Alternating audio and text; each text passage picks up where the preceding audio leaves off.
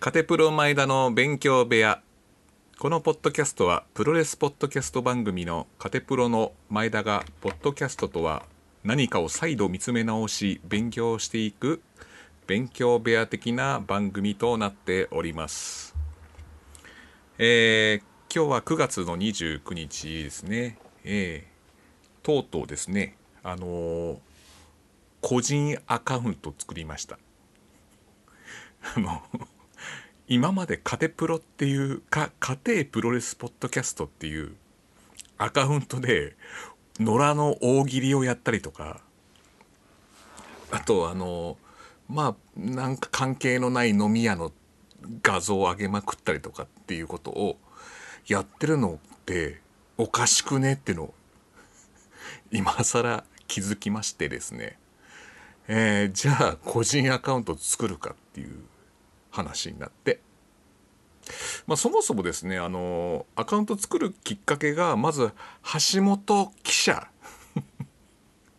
巷で僕は言ってないですよ。僕は言ってないですけどあのデブ橋本っていう俗に言われてる人ですね。あの今サイバーファイト出禁になっちゃって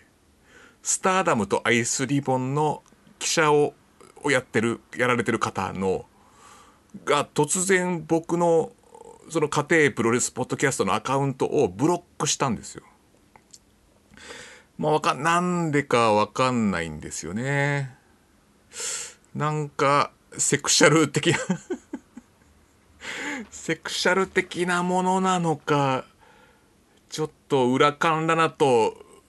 フランケンシュタイナーがちょっと違いがうんぬんの話、あれでビシッと俺が言っちゃったからかな？あれでビシッと区分けをビシッと言っちゃったからな？闘魂列伝の説明書、攻略本見ればいいんじゃね？それ照井さんだよ。それ照井さんなんですけど、はい。そういうなんか気に障ること言ってしまってブロックされちゃったんで、ちょっとそこの部分でちょっと橋本さんの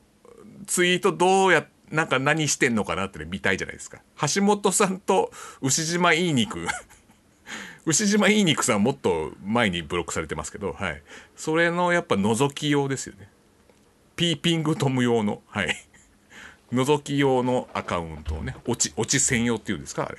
落ち専用ウォッチ専用のアカウントを作りました。あ、そうそうそう、落ちって言って、なんかその、オチがどういう、オチはウォッチなんだよね、多分ね。俺今は、未だに分かってなかったのが、なんか2期、2期。何ぬねのの2で2期っていう。なんかなんとか2期っていうじゃないですか。あれなんだろうって。俺ずっとなんか、その、フランケンシュタイナーとウラカンラナの違いも分からず、へへへみたいな感じで、薄ら笑いを、その2期が言われても、へへへみたいな、薄ら笑いを浮かべてる感じで、もう知らねえけど笑っとけみたいな感じだったんですけどなんか2期ってなんかなんだ金本さんっていうあのまあ両方兄貴なんだよね。両方両方兄貴水波さんと金本さんは兄貴だよね。その野球の人の金本さんの兄貴の2期から取ったらしいんですよ。そうそうそう。そこでなんかその2期らしいんですよね。それなそのなんかなんだろう。えっ、ー、とここちょっとはっきり言っといた方がいいですよね。2期とはっていうことでちょっと調べますか？2期。2期とは。歌詞出てこないかな？大丈夫かな？2期のあのお菓子の方もお菓子とゴルフが出てきちゃう可能性あるんだけど。むしろそっちの方が知ってんだけど。2期はねあれ？なんだろう？ちょっと待ってくださいね。えー2期やっぱ2期の歌詞ですけどね。その兄貴を略した姉貴え？姉貴とかネキってのもあるの？えっ、ー、と頼りになる人を2期と呼びました。みたいな。えっ、ー、とパフォーマンスを発揮する人のことを2期という。また裏返しで何かを得意げにひきらかす人に対して2期と皮肉る場合もありますと。尊敬するためなのか、揶揄するために使ってるのか文脈を見て判断するということですね。はい。ちょっと生きってる感じの人も2期なんでしょうね、えー、そういうことらしいです。だからその2期が今日初めて知って江ノ島の電車のなんだっけあのー、撮り鉄？撮り鉄がこう江ノ電を取ろうとして急に横になんか自転車で外人がこう手をバーッと広げて俺を取ってるんだみたいな感じで あの手挙げたら実はその撮り鉄たちはその江ノ電が撮りたくてお前邪魔だどっか行けみたいな感じのあの外国人の人もあれ江ノ電2期って言われてるよね。ええなんかそのひけらかしてる感じはしないけどね。なんかその 得意げにひけらかしてんのかなあれ。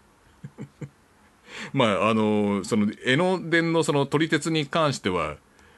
まあそう思うのかもしれないけどね。なんかちょっと微妙なものですよねこの日記っていう言葉ね。最近知りましたけど。これ全然台本には書いてないですけど。急にちょっとなんでかなと思ってまして。であとなんかもう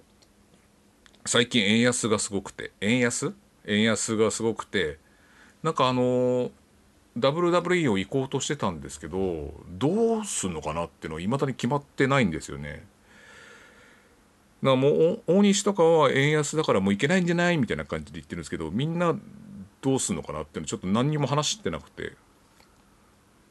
円安だからもう行けないかもしれないですね。もしかしたら。ちょっとそこはまあちょっと危ぶんでますよ。ねえー、っとまずスニッカーズがもう値上げしたの？なんかえ？俺はもうなんかそのもう身近なものでしか考えられないからなんかとにかくスニッカーズが円安になると値上がりすんじゃねえの？みたいな。なんか外国のお菓子ってやたら高いじゃん。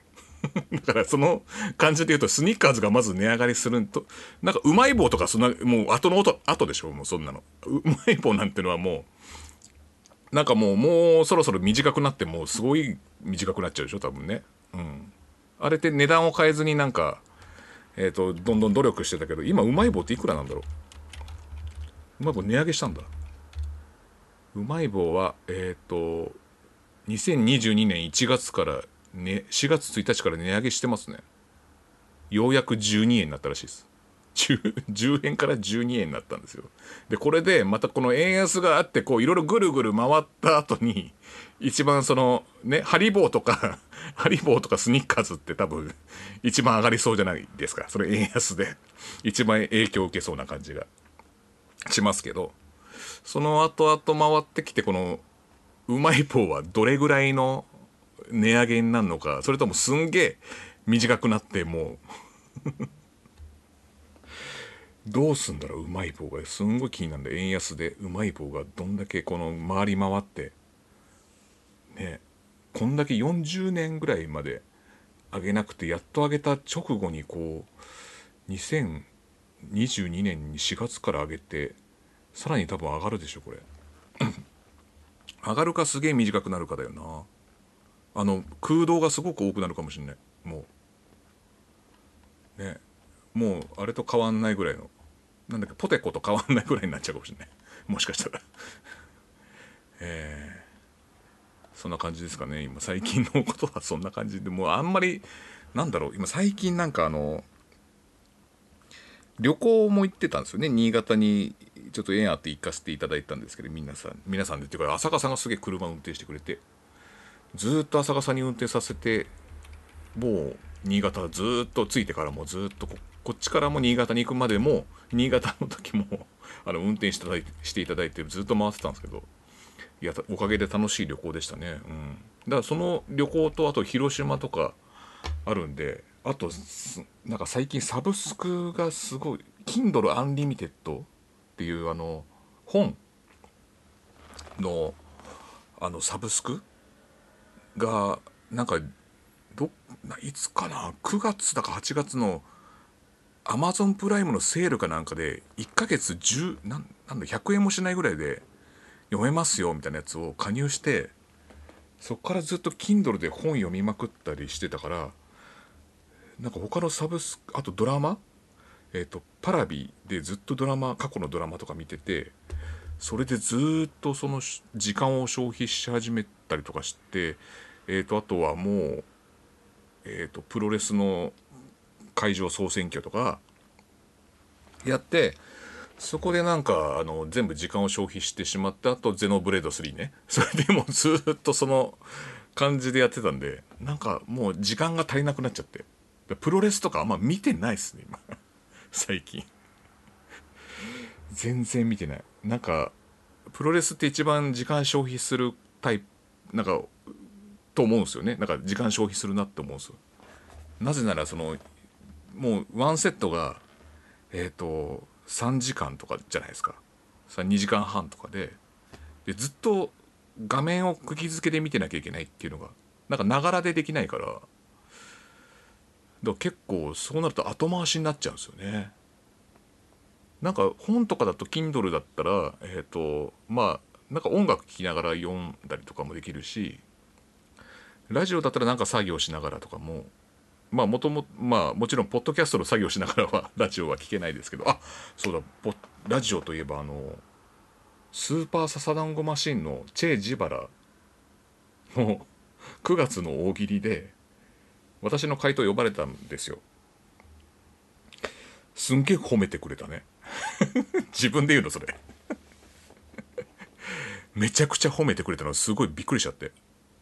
でなんか最初あのチェ・ジバラの話になった時になんかお一通送ってたんですよ。一通送ってであのなんだっけ。そう。そしたら浅香さんから LINE が来てその翌日だから確か休日だったよね月曜日が。でなんだろうなと思って LINE 見たらなんか「チェ・ジバラで放送されてますよ」みたいな回答がって言われてその回答が放送されてますよっていうのを水さんから水さんが言ってましたよって言ってて。しかも確か朝9時とか10時ぐらいだったような気がするんですけど日曜の深夜にやってるんじゃないですか。月曜の朝9時ぐらいに来たんですよ。でそんなにすぐチェビチェジバラ聞いてないんで僕も。で水さんって結構聞 その聞いてんだっていうのも思ったし。であのチェジバラってあの基本的にあのラジコプレミアムじゃないといや有料会員じゃないと聞けないんですよ。あそれも入ってんのもなんか言わねえんだと思って。あの人基本的に何も言わないから。チェジバラ聞いてるって話も水さんから聞いたことなかったんですけどなんかそういうチェジバラ 聞いててしかもなんで俺に直でレナ LINE を LINE よこさねえんだっつう話もあったりとかいろんなツッコミどころがあってたけどそれよりもなんか驚いちゃってあそうなんだと思って。でそれで聞いたんですよね。そしたら本当に見事にあのなんかいや光栄でしたよ本当に。あの笹団子マシンさんって、まあ、元を正せば酒井さんなんですけど誰も知ってるわ。誰でも知ってるんですけどあの方ってあの昔昔っていうかあのバッファロー五郎さんっていうお笑い芸人の方初代キングオブコントチャンピオンの方であのープロレスのじゃ著名人の枠かなんかでそのかダイナマイト関西っていう、えー、とバッファロー五郎さんがえっ、と大喜利をしてたんですよね。でそのバッファロー五郎さんのそのダイナマイト関西って、まあ、1本がまだできる前ですよ。松本人志さんのあの1本ができる前に大喜利のトーナメントを芸人さんでやるっていうのがあってそこの一般枠なのか著名人枠っていうのでえっ、とマッスル酒井さんが出てたんですよ。で結構いいとこまで行ってるんですよね。でなんかあの回答もすげえしっかりしてて。俺が一番印象に残ってるのがえっと、こんなゲームは嫌だみたいなので、マッスル酒井さんの回答が、ファイナルファンタジーダイジェストっていう、ムービーばっかなんだろうな、このゲームっていう。めちゃめちゃその回答がツボにはまって、わ、この人やっぱ、すげえ通用すんだなと思ってたら、もう、もう今ね、もう普通にお笑い芸人としても今、通用してる感じなんで、あんな感じの方に褒められるとやっぱ嬉しいですよ、本当に。うん光栄ですよ本当にこの前のマッスルも面白かったですね。ひひひらがなマッスルも。はい。見見させていただきましたけど。あのユニバースで。見てんじゃねえかお前散々。プロレスは時間取るから見ねえとか言いながらも。ちょこちょこは見てますよ。はい。であのそれがねちょっとびっくりしまして。であのその 何の話したんだっけ？サブスクの話はしてました。であの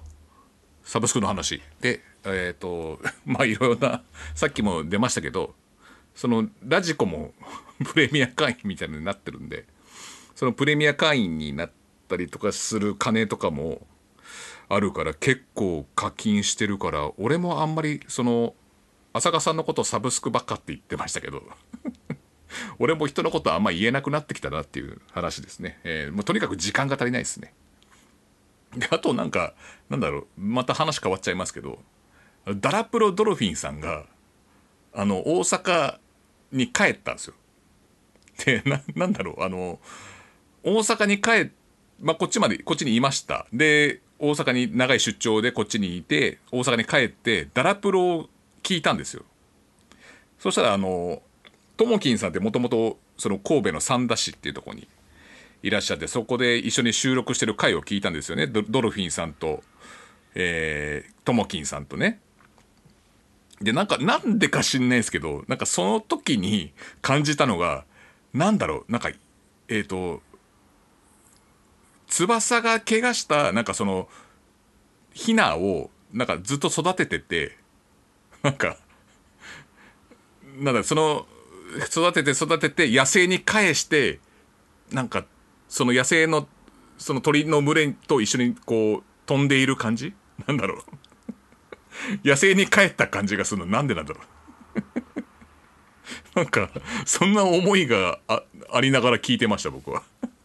あなんか帰れたんだ。よかったなみたいな。なんか2人で一緒にやってってんなっていう。なんかなんかよかったなみたいな感じの。なんでしょうねこの気分は。はい。で今回の、えー、お題というか題名にもなってますけど、えー、収録7割打ち上げ3割のカテプロがですねえっ、ー、と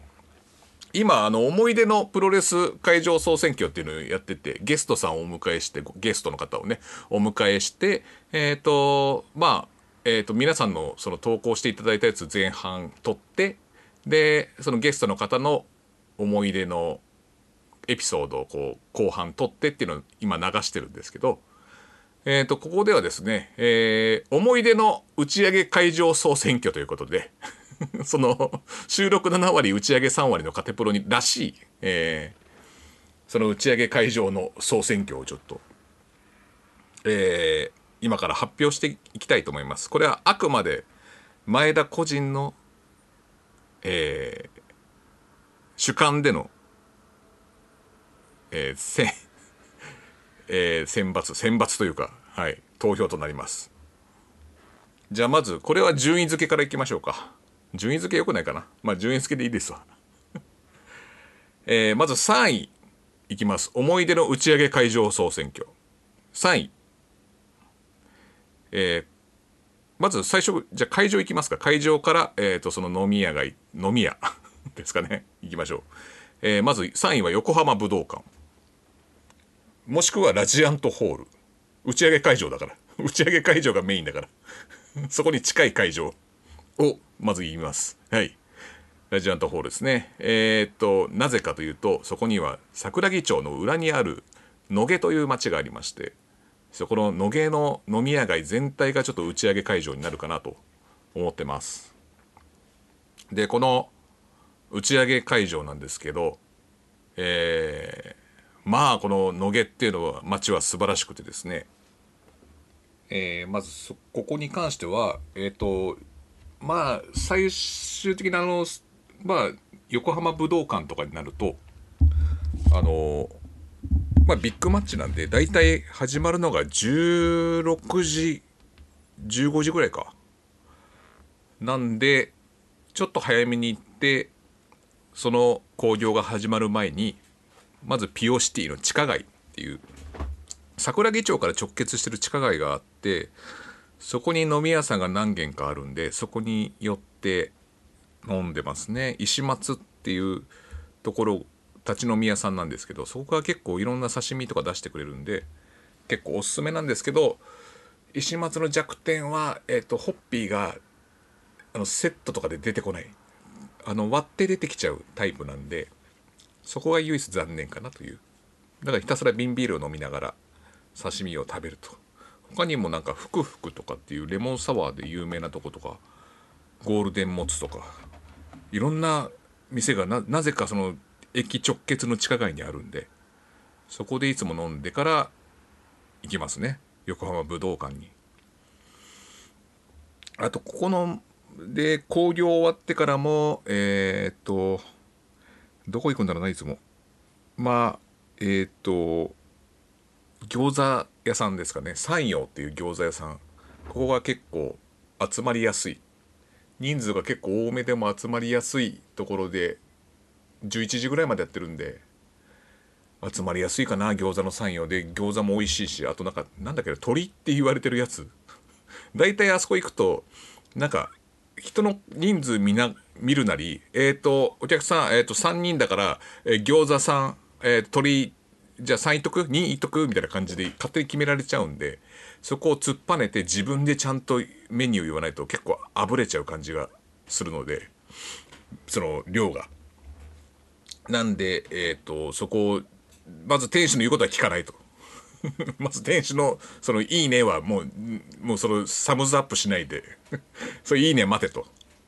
私のちゃんと頼みたいやつ頼むからって言われてダメですね。うん。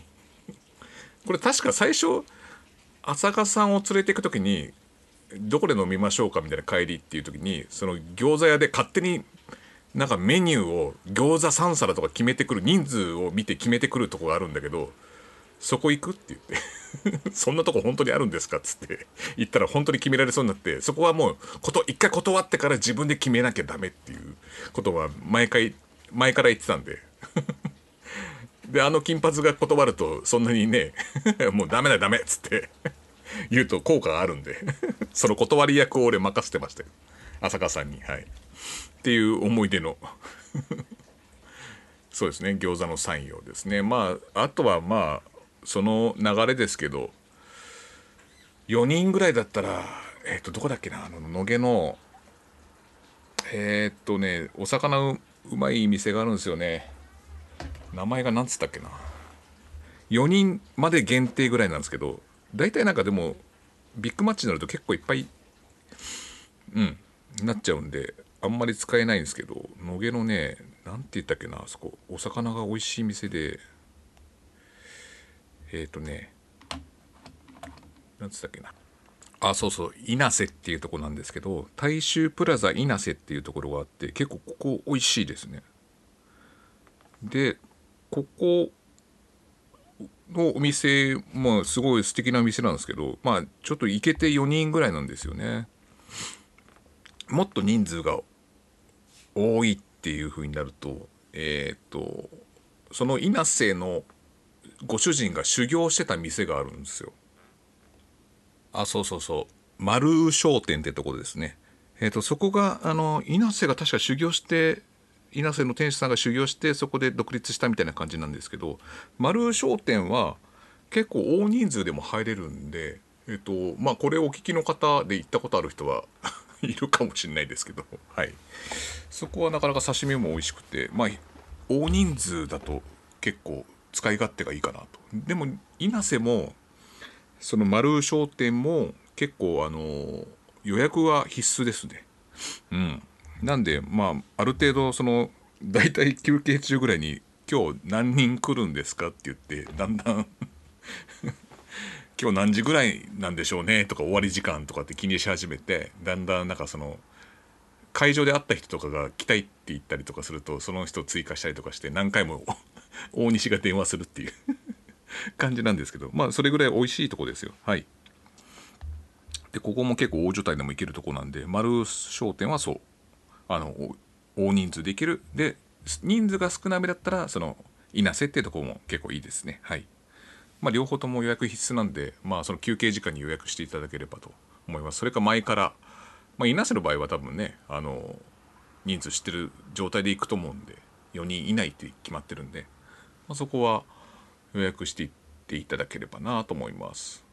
でまあこの野毛に関してはですねあのプロレス抜きでも結構行ってるんですね。うん。であの土曜日限定なんですけどあのホッピー仙人っていうお店が僕お気に入りで本当にあの場所がですねあの川沿いで、えーと、よく飲み屋さんがあるロケ地があるんですよ。えーとね、野毛の桜木町ちょっと歩いたところにあってそこの飲み屋街みたいので最近なんかあのニュースで賃料がいきなり値上げしたみたいなツイートがあったんでそれでなんかあの今話題になってる野毛都橋？商店街ビルっていうところがあるんですけどそこの2階にあるホッピー仙人っていうお店なんですけどまあその野毛商店街ビルって2階は何て言うんですかねスナックカウンターだけのスナックみたいなまあゴールデン街新宿にあるゴールデン街みたいな作り一部屋一部屋がすごい連なってる感じなんですよね。でそこで、えーと、カウンターだけの店なんですけどおじさんが、えーと、ホッピーをすげえうまく作ってくれるっていうとこがあってそこは是非あの観光がてら行っていただきたいお店ではあります。でこれがちょっとネックなのが、えーと、土曜日しかやってない。大体あの文体とか武道館って日曜日ビッグマッチでっていうのが多いんでまああとはえっ、ー、とそのビッグマッチがある前日に泊まりをしてその土曜日にちょっと飲み楽しんでいくっていう手もあるかもしれないですね。えー、それよくやってるんですよ僕らは。はい。なんか昼はえっ、ー、と大衆っていう焼肉屋さんに行って焼肉食べて。であとまあ適当なところのげ回ってで夜はその野毛商店街ビルっていうとこでちょっと遊ぶとか。っていうようなことをやってますねいつもね。それで泊まってまたえっ、ー、と夜中まで あの飲んでるんで、まあ、チェックアウトが大体12時ぐらいのホテル探してそこでうだうだしてでまた昼から動き出すみたいなことをやってますねはいまあまあなんか気になるところがあればまあ、個人的に、えーと、聞いていただければ僕もお答えします。はい。あと、国庫堂ってとこは行ったことないんで、野毛のその商店街ビルでちょっと行ってみたいんですけど、なんか賃料値上げするっていう、あの、残念なニュース、まあ残念っていうか まあ、しょうがないのかなと思うんですけど、そこでどう変わっていくのかな、その、のとこでやっていけるのかやっていけないのかっていうのもあって、ホッピー仙人の人は、普段なんか働きながらあのホッピーセニーって店やってたらしいんですよ。で定年になってでそっからなんかまあ土日土曜日なんか夜だけ開けてる感じだったんですよ。だから兼業してやってるんでそんなに結構キツキツでやってるはずなんですよ。だから賃料値上げしちゃうってなるとどうなんのかなとちょっと心配ですね。うん。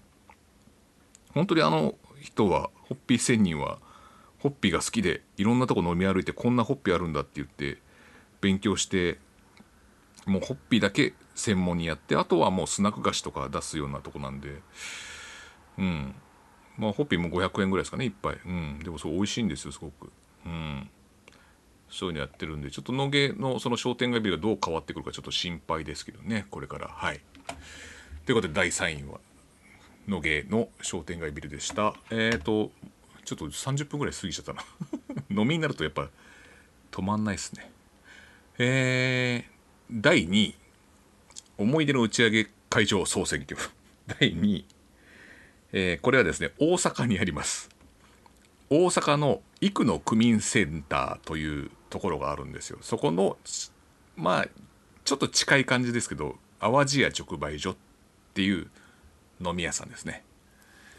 えー、ここはですね、えー、ある大阪の人がですね、えっ、ー、と、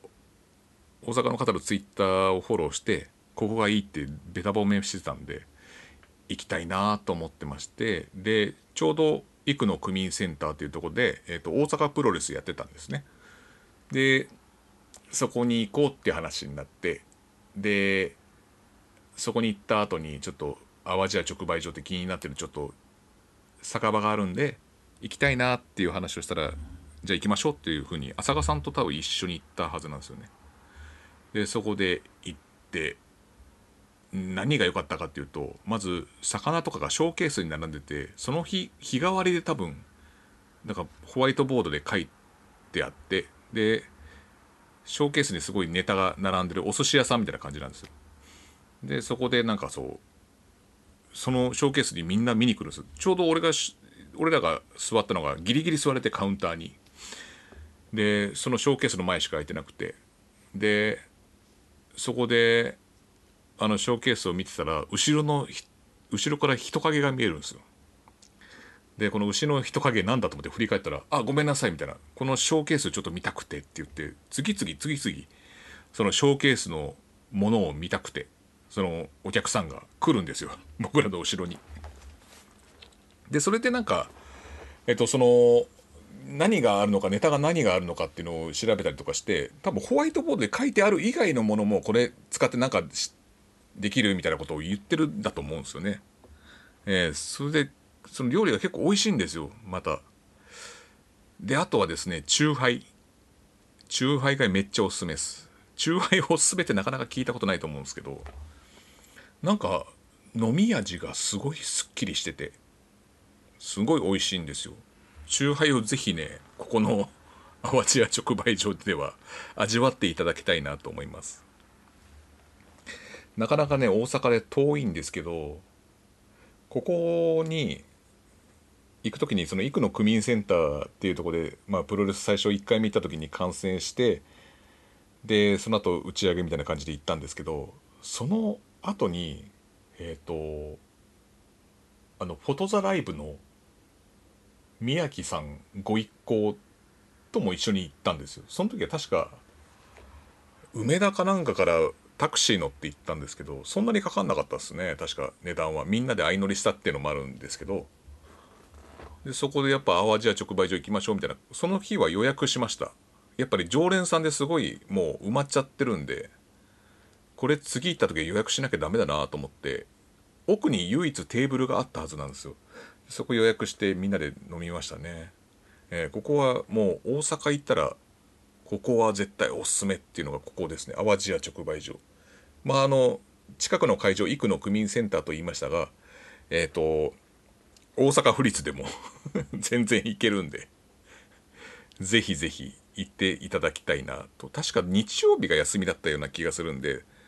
えっ、ー、とまあ前乗りしていただいて、えー、行くのもありかなと思います。はい。ここは美味しいです。はい。で、えっ、ー、と、第1位は、えー、後楽園ホール。ひょうたんですね。ここに来て高所じゃなくてひょうたんなのかっていう話なんですけど、ちょっとあの、思い出っていうのがついてるんですよね。そのタイトルに。なので、ちょっと高所さんじゃなくて、ひょうたんにしました高さ高所さんはもうめちゃめちゃ美味しいのはもう分かってると皆さんご存知だと思いますけどえっ、ー、とひょうたんは何がいいかっていうとキャパがもう広いんですよ例えば後楽園ホールみんな10人ぐらい、えーと、見に行ったとしてで別々あえっ、ー、と後楽園ホール8人見に行って別の席に知り合いがいて一緒に飲みますか？みたいな時も受け入れてくれる母性があるんですよ。キャパに関してはもう本当助かってます。はい。なのであのいきなり飲みあじゃあ行きますか？って言ってる時に受け入れてくれるっていうキャパのこの母性は半端じゃないです。はい。あとですねひょうたんで結構いろんな人と出会ったっていうのもあったりとかえっ、ー、とまずあれですね。第1回目のカテプロの、えーと、イベントやった時の堀先生もえっ、ー、とひょうたんではいお知り合いになったりとかそのその堀先生は最初いなかったんですけどそこにたまたま居合わせ居合わせた編集者の方とかもいらっしゃったりとかしてそこでどんどん友達が広がってってっていうのがあってで結局イベントにこぎつけるまでできたりとか結構いろんなこの人とのつながりが最初は知りお知り合いじゃなかったけどっていうので結構人とのつながりができたのでこれひょうたんっていうのは結構思い出が深いですね。でもなんか最近だとここ最近水さんがですね あのダムズの帰りに水さんがこう漢字を開いていろんな業界の人たちとかともこうその飲み会を主催してるっていう すごいんですよ。だからすごいあのその、まあ、誰誰とは言いませんけどその業界人の方とかもいらっしゃったりとか結構いろんな人いますよ。音楽やってる人とか。そういう方も集まる飲み会を主催してるんですあの人は。はい、でそこをね主催してるそのひょうたんっていう人とのつながりの慣れの果てがこうなってるんです今。はい。慣れの果てって言い方くらいじゃない。いい方向な感じの慣れの果てがなっててもうすごいんです今。もう映像やってる方とか音楽やってる方とかいろんな方がこの業界人の方がこの集まる飲み会を開いてるんですよ。はい、まあ、そこの今主催者が水さんなんで僕に連絡してもダメですよ。はい。水さんに連絡しないとダメです。そこのなんか会員制的なこともいいよね。水さんがやるやるっていうのが。会員制の乱行パーティーみたいな感じでいいですよね。この前なんかあの摘発されちゃったあのみたいな。とこみたいな感じでいいですよね、うん、だから今ねあのちょっと昔まではあの水さんが来るとあのね団体が潰れるとかって言って本当死神だっつって団体の あの人はこぞってその潰れそうな団体を見に行くから死神だって言ってるんですけど最近もうなんかその水さんが主催してチケットとかも全部手配するからもうみんな集まっちゃって今福の神って呼ばれてますよ。すごくないですか？それ福の神にするぐらいのパワーがあるパワースポットでもありますね。ひょうたんっていうところは。はい。まあ素晴らしい居酒屋だからもういろいろ思い出はありますね。はい。もう打ち上げ の思い出っていうとここですか23位はなんかこの味に関してとかが結構比率多めでしたけど。はい。あそういえば思い出だったと思って 1位はこれひょうたんにしてしてしましたね。はい。まあ人とのつながりっていうのはやっぱ一番大事ではい。いろんな方と知り合いになれたのはひょうたんだったなっていう話でございました。はい。ということで以上となります。ありがとうございました。